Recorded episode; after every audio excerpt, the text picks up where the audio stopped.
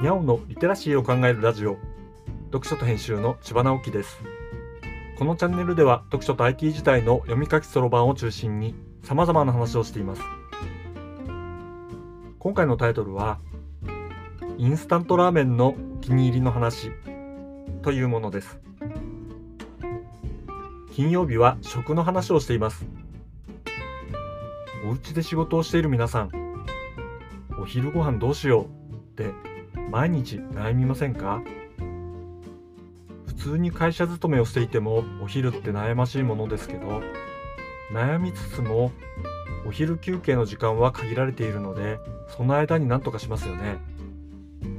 家で仕事をしているとこういう時間的制約がゆるゆるなのでなおさら悩んでしまうことになるような気がします。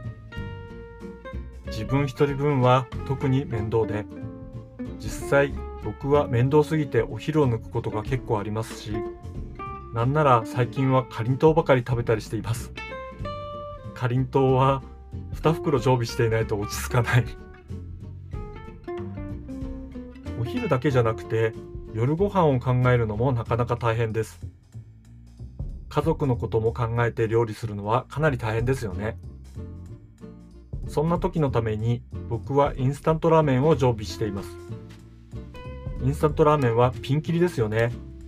5食入りの特売品から1食分で5食入りパックを何個か買えるようなお高いものまであります。変にお高いインスタントラーメンを買うのはもうちょっと割安でもっと美味しい生麺系との比較になってちょっと躊躇しちゃいますよね。保存が効くかどうかなんていう比較はまた違うわけですけどね。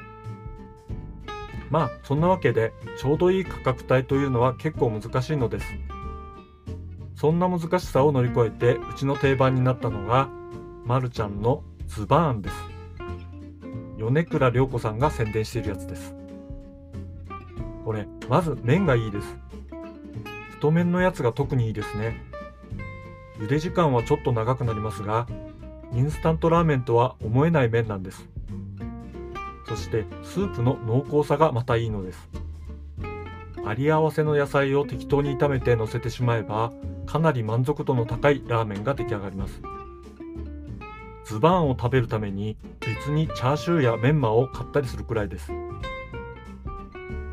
まるちゃんがこういう勝負をしているということは日清だって負けていないはずですが実は北海道のインスタント麺市場はまるちゃんの牙城と言ってもいいくらいで本屋さんでいうところの平積み状態をよく見かけるのは断然まるちゃんなんですね。